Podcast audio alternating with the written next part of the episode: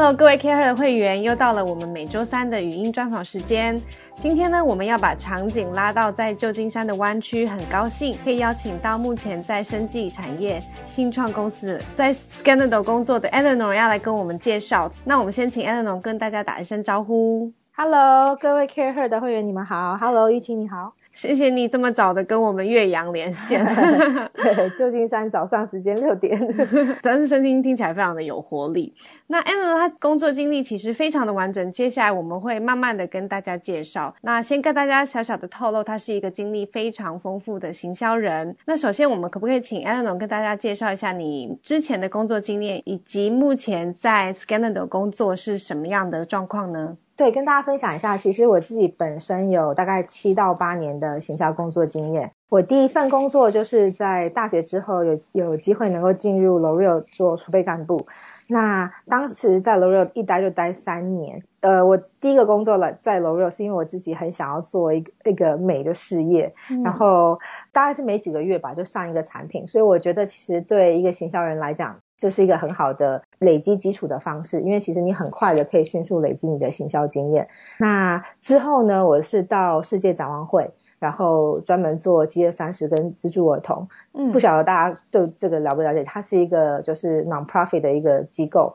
那我最后一个参与的项目是联合国的千禧年计划，然后特别针对的是儿童健康，所以从那个时候开始，我就自己一直很想要做跟 healthcare 的事情，那也一直在找，就是有没有跟 healthcare 还有跟 consumer 可以连接的工作。那可惜在台湾我觉得比较少，所以当时我是决定到 MIT Sloan 去念一个 MBA，那也是 focus 在 healthcare。那从就是两年的 MBA 之后呢，我就进入 Johnson Johnson 就。是在 New Jersey 的 headquarter，然后做啊 global strategy marketing。嗯，那这是一个比较呃，很多人讲可能比较 high level 的工作，因为它其实跟行销有关系，可是它跟 strategy 有更大的关系，因为它基本上是做全球策略的发展。嗯，那可是因为透过这份工作，所以我对 healthcare 就是有更深入的了解。那之后搬到戏谷这边，嗯，就一直在找到底有没有真正跟 consumer marketing，也就是有 consumer marketing mindset 的 healthcare company，其实没有那么多。嗯，像 J N J 它是一个很传统的 healthcare 公司，大部分它的 business model 就是 B to B。那我一直希望找到这个 balance。所以我自己把我自己 position，就是因为我有 consumer background，有 healthcare background，然后一直想找这样的公司，所以我后来很有幸，因为湾区这边很多 healthcare 其实很好玩，它其实有很多是利用就是当地的高科技 mobile big data 这些，然后连接 healthcare，所以我觉得哎，正好是我很想做，然后我觉得非常好玩，那正好有一个机会，我觉得跟 Scandal 是一个因缘际会的一个机会。因为当时呢，其实我的 focus 就是刚刚提到，我一直希望说，在我的履历上，就是我的 consumer background 可以 shine，可是我的 healthcare 这种知识型经济的这种 knowledge 也可以在我的 resume 上面显现。嗯，那所以我当时的整个 resume 跟我的 package 都是这个方向呈现。然后可能因为我觉得很有趣，是因为二零一五年的时候，我有我有在 contact 过 Sloan 的 career center。嗯，那希望他帮我可以调整一下我的 resume。那他们觉得我的 resume 很不错，所以他们把它作为二零一五年的 sample。那我觉得可能因为透过这个机会，所以 Scandal 的 board member 有一个正好是我们就是 MIT 的 professor，他就是在搜对在搜我们的呃 resume 的 database 的时候，哎就发现哎怎么有一个正好之前做过很久的 consumer marketing，然后也有 healthcare 经验的人，就正好在 Bay Area，所以他就找到我。OK，所以其实就过去的经验来说，你其实尝试蛮多的，最后发现自己对 healthcare 这个产业特别的有兴趣，对吗？对，整个七八年来，其实我其实老实说，我是做 consumer marketing 比较多。嗯，那虽然说我一直对 healthcare 很有兴趣，可是因为 healthcare 其实门槛是蛮高的，嗯，就是你如果没有太多 MD 的 background，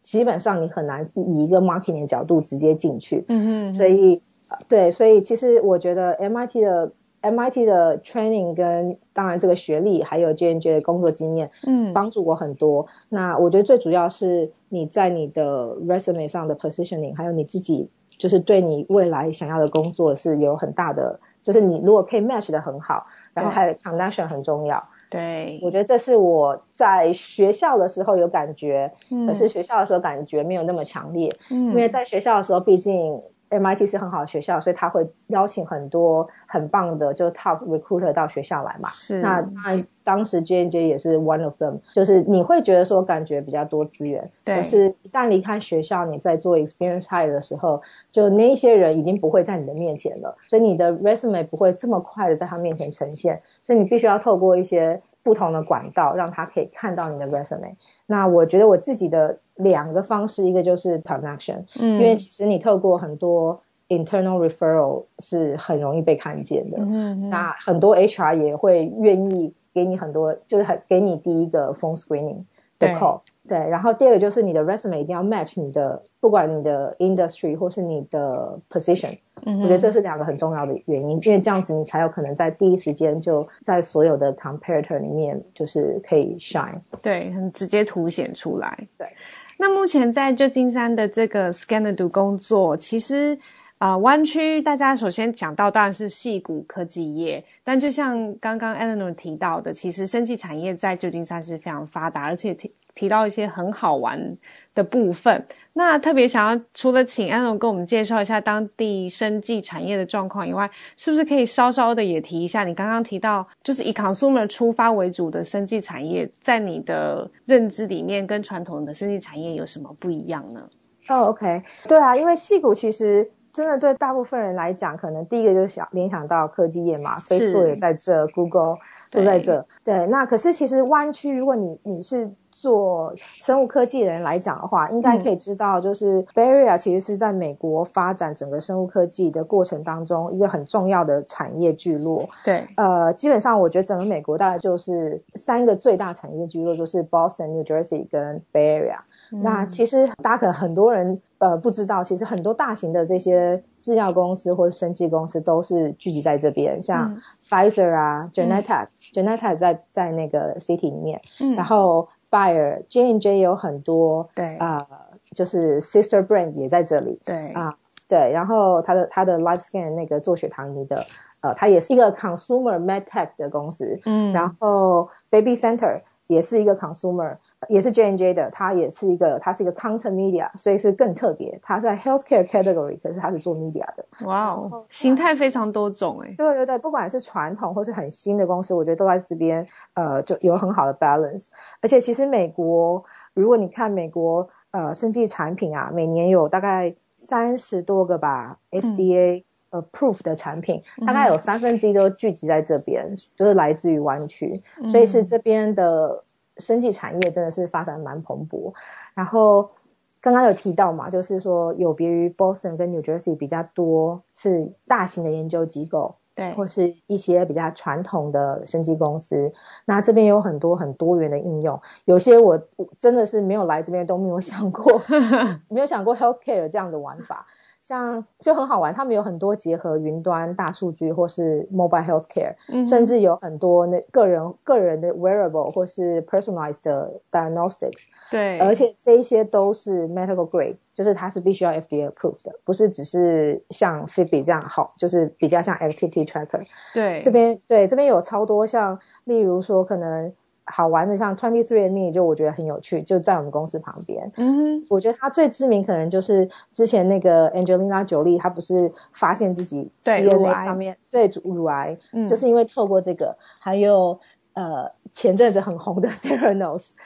也在呃对，然后还有像跟 Apple 一起合作的 Quadio，它其实都是把一些居家医疗变成一个很 fancy 的一个 consumer 的 product，甚至是很 high tech product。嗯然后还有很多像你可以想得到，像那些什么 off 就是 online 到 offline 的这些，或者 telemedicine，对嗯像 Doctor on Demand 啊，One Medical 这些各种各样的。不同的 insurance 的 business model 也好，然后新一世纪的 doctor，可是它是在云端的 doctor 这种 consultation 的 business model 也好，这边都非常多，所以有各种各样的玩法。这个不一定会剪进去啦，但是我就哦是没问题岔题问一下，因为我之前的认知版以为说啊，生技产业的那个门槛很高，所以都是很多大公司，比如说你看到的新闻可能是呃 Google 跟那个呃应该是 Johnson 吧，应该是 Johnson 合作。测量那个血糖，用那个隐形眼镜测量血糖什么的，就是你会以为说啊，这些设计产业都是很大门槛的公司，但是你刚刚提到的这些，其实不管是中型或者甚至是小型的新创公司，其实在湾区非常的多，对不对？对，可是他们其实门槛还是很高。你看，像 Theranos 做这个血液的检测，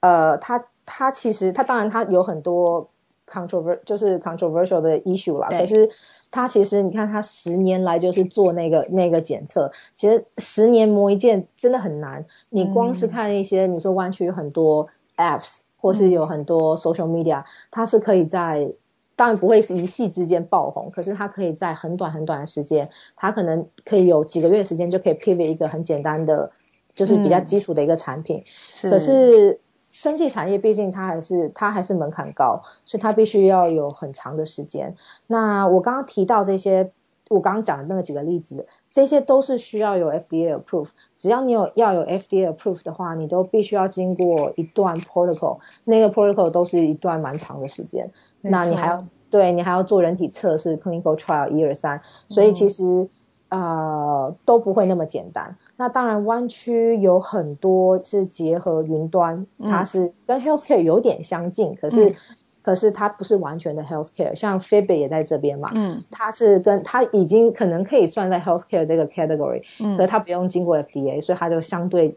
就是在产品发展上面来讲就比较省事。然后还有一些 apps。像有一大堆这种呃 pregnancy app 啊，就是帮助你 monitor 这些，这些也都是比较不需要 FDA 就是 approved 的，那它的速度也会相对快，因为它比较着重是 content 嘛。那当然还有很多后面有什么演算法啊，有一些云端的这种。crowdsourcing 啊，这个也是很也还是有门槛，只是说相较这一些，你如果做 device 啊，或是啊 testing 就是 diagnostic 这些检测，这个要 FDA 的话，就相对来讲时间会拉的比较长。OK，所以其实可以还还是有一些门槛特别高的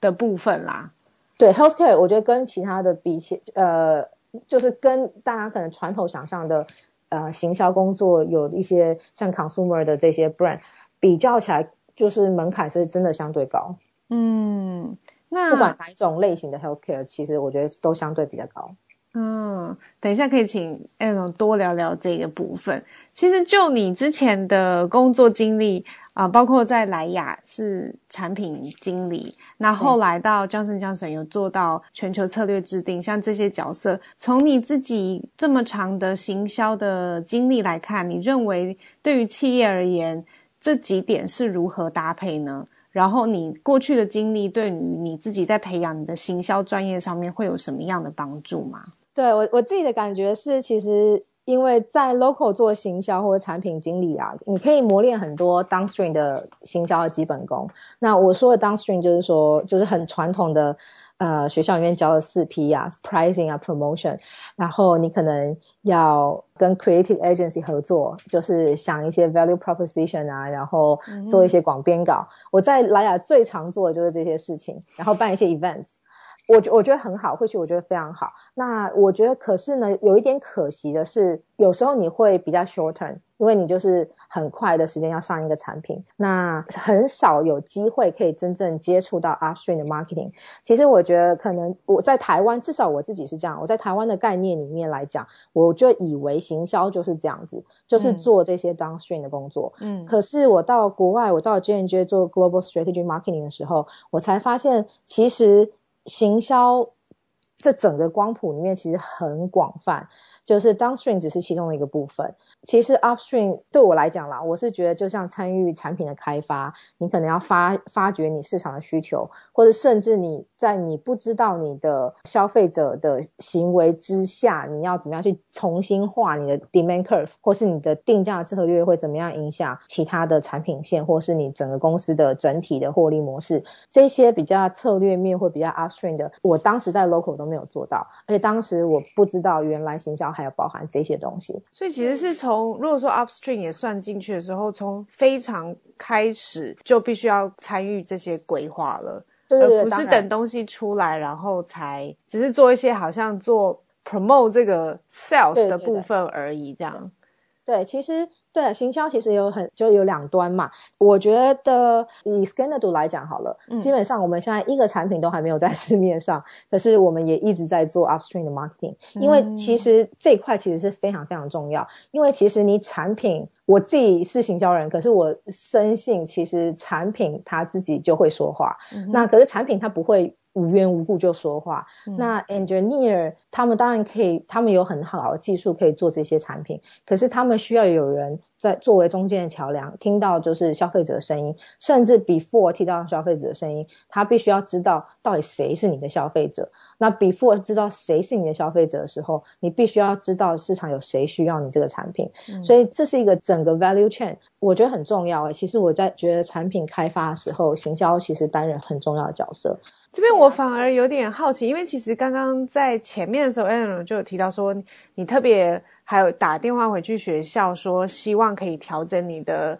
履历，让它跟你之前的 background 更吻合。那其实对于行销人来说，可能大家更想要理解是在履历上面，你觉得怎么样去强调你的行销专业是会更有帮助的？啊，这是一个很好的问题。我觉得我先用一个反例来讲好了。好，我最常看到的履历，就是让我觉得，因为我其实也常常要收到一些履历，然后要 interview 人嘛。然后我最常看到，就是我第一个会把它的 就是放在旁边的，就是他的履历写起来很像 job description。可是我觉得这个可能是最常行销人会犯的错误，就是他把他的履历写得非常像、非常 tailor made，然后非常像这个公司这个行销位置需要的人。可是这件事很 tricky，因为其实就你你虽然 provide 给我说你做的东西，你的你的 responsibility accountability 很接近这个 position，可是我对你其实是一无所知的。就我看完你的履历之后，我就更 confirm，就就更知道说。我要找这个人，可是并不是你，因为我从你的 resume 里面我看不出任何东西。因为我觉得 resume 里面有几个要素，我会希望就是看到的人，或是我对我自己也是这样子，就是呃，我觉得有最重要是两个件事情，就是我会希望说你在某一些行销的 project 上面，或是你在 develop 某一些产品上面，我可以看到你的 methodology 是什么，你用了哪一些呃方法或是 tools。让我会真正觉得说，你说软实力或你的硬实力也很也很具备。然后另外一个是我一定会看你有没有 track record。除了从你的公司看，我其实就是从你在公司经历里面的每一个 project 里面看出来，你的 results 是什么，你可以达到多少 target，或是你当时是呃。Oversee 多少个 budget，你 manage 了多少人，然后你用什么样的方式去做这些事情？我觉得这个才有办法，就是你要在很精简的句子里面把这些东西呈现，我觉得才有办法把你这个人就像一个产品，这个故事说的比较精彩。真的，如果连行销自己都很无滋无味的话，这个行销人大概目前还蛮难胜任一个好的工作的。对，可是我 真的还蛮常看到，就是。就是像 job description，就是他各方面都有，可是就是都没有讲他怎么做，就我都不知道，看不出来，然后也没有讲太多他的 results。这个是因为大家可能是说觉得行销就是讲故事，可是其实不是，行销还有很一个很大的重点是你要就是你要有那个 marketing metrics 去 measure 你的 success 嘛。对，因为它像它不像 engineer 或是 scientist，你做一个实验。有就是有，成功就是没有。对对，可是行销你必须你自己要设立，就算就算公司没有，你自己要设立你自己的 KPI，你自己要设立你的你的 metrics。那这个东西你必须要显现在 resume，这样人家才可以看出来你在这个上面是不是一个就是是不是 effective。对，是不是一直达到你设定的目标？对，设定目标不一定是要是 sales target 嘛，你可以是很多看 depends on 你你的 project 是什么。对对对对，所以其实方法学以及怎么样达成达到多少这个部分在履历上面呈现，其实是蛮关键的一个部分。对对对，嗯，对。然后你刚刚提到那个问题啊，就是产品跟行销跟策略，我觉得就是我会给一个建议，就是我觉得，因为我之前是 J N J 在做全球策略嘛，那现在我又回归到做。产品，那我自己的感觉是，其实这是一个很好的经验，因为其实你有 strategy long term 的 thinking，或是你可以了解说产品在行销里面占多重要的一个地位的时候，你在设计你的整个行销案子或是产品规划的时候，它都是可以是比较长期的。然后你可以去想到说你你会想到的是你的消费者，不是只有想到他在你 launch 的时候他要买多少啊 volume，而是可能是以这个族群来讲，你可能会替他规划五年或十年的一个好的产品的一个 package，所以更长程的去看这整套。对，而且我觉得这样子就是你自己也可以感觉到，这样子对于你的不管是 whoever 用你的产品，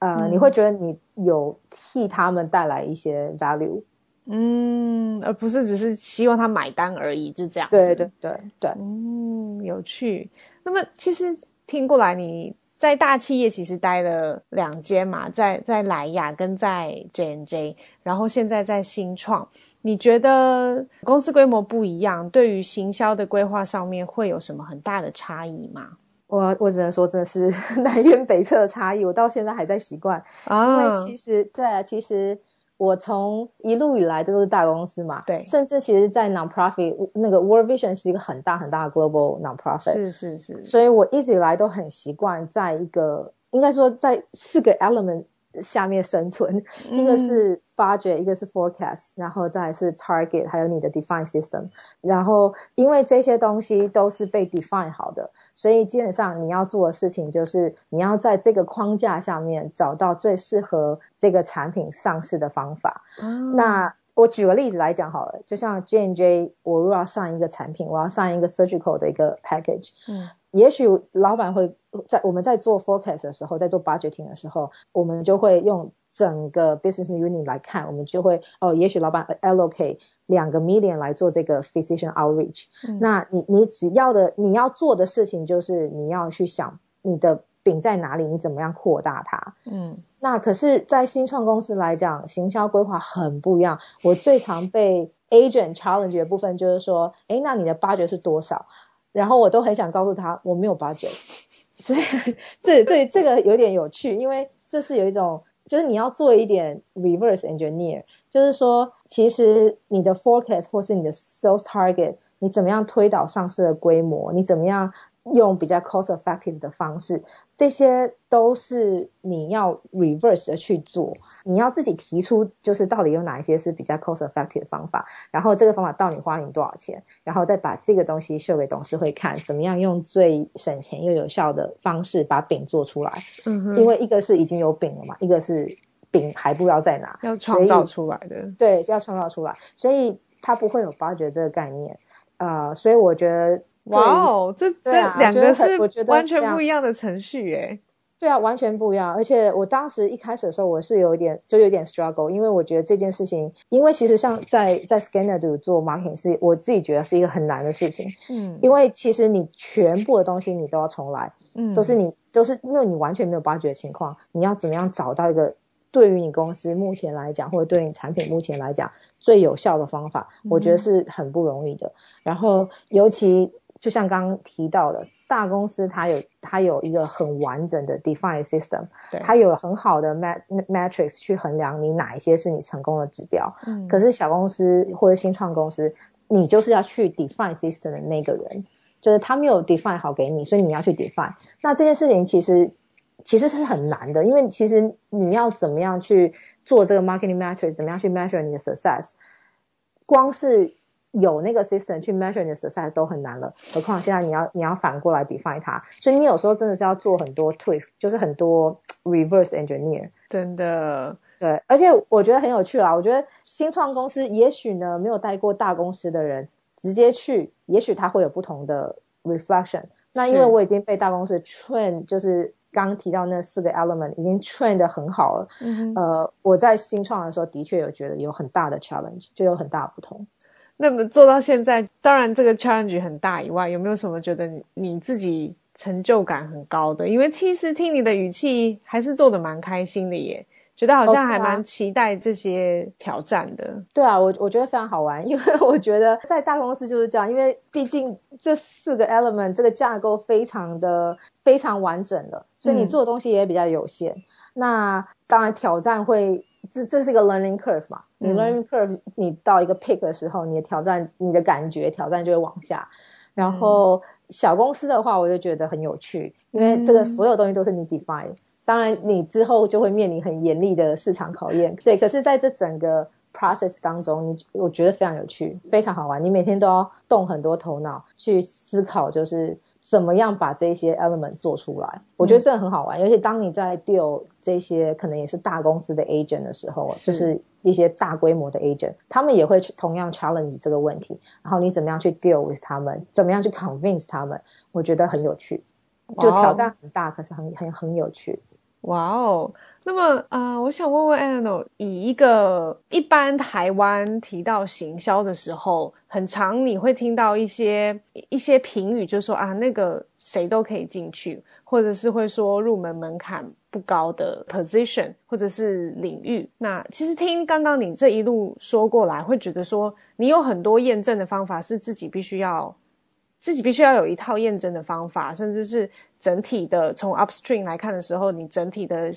产品的行销策略都要参与的，可是对于呃可能刚进入职场或者是才刚接触行销领域的人来说，他们可能还在规划他自己的整个职涯的经验的时候，你会怎么建议他们去往哪个方向强调或者是发展？然后甚至是在别人第一次见面的时候就能够马上的让人家觉得说，哎，这个人的行销专业是很厉害的。那我们可能可以有。更多的讨论等等等，嗯，呃，我觉得就是一个行销人角度，我一定要先替行销说一句话，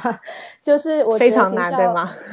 没有到非常难啦，因为因为它真的也不是 rocket science，我只能这么讲。可是其实我觉得大家对于行销也是有有一部分的误解，就像我当时，就算我自己是行销人，我当时在台湾我也有很大的误解，因为我以为行销就是。在我在台湾在 local 做的那些行销覆盖的范围，可是其实其实不是行销本身不是一个产业，可是它有包含，我觉得它有两种知识，一个是 function 的知识，一个是产业的知识。嗯，那 function 的知识其实也许在台湾人的认知范围，或是一般大众认知的范围，他可能把行销就是。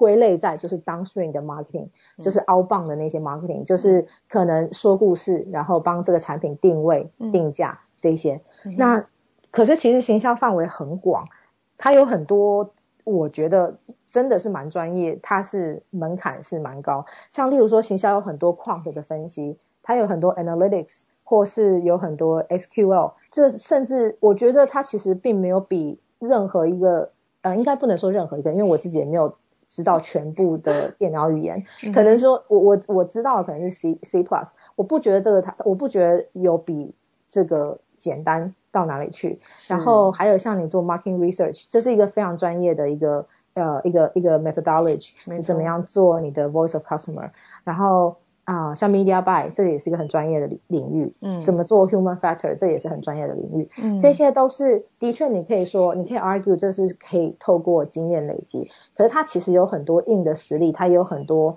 跟分析相关的，它可能是更需要的是像你统计上面的 background，我觉得这个东西其实是有一定的门槛，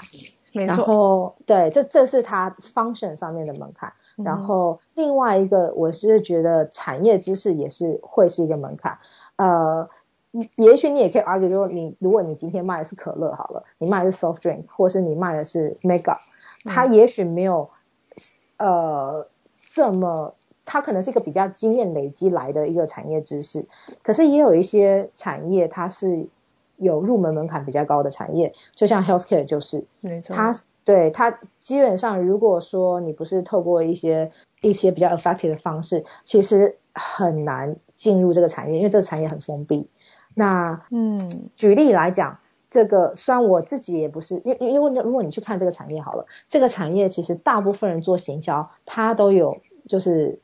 medical 的 background，嗯。因为这个产业太需要跟医生有很很大的 engagement，医生基本上不会想跟没有任何悲观的人谈，因为基本上谈不在一起，因为你不是在说同一个 language。是是是。对，我还记得当时我进入 healthcare 的时候，我觉得非常的吃力，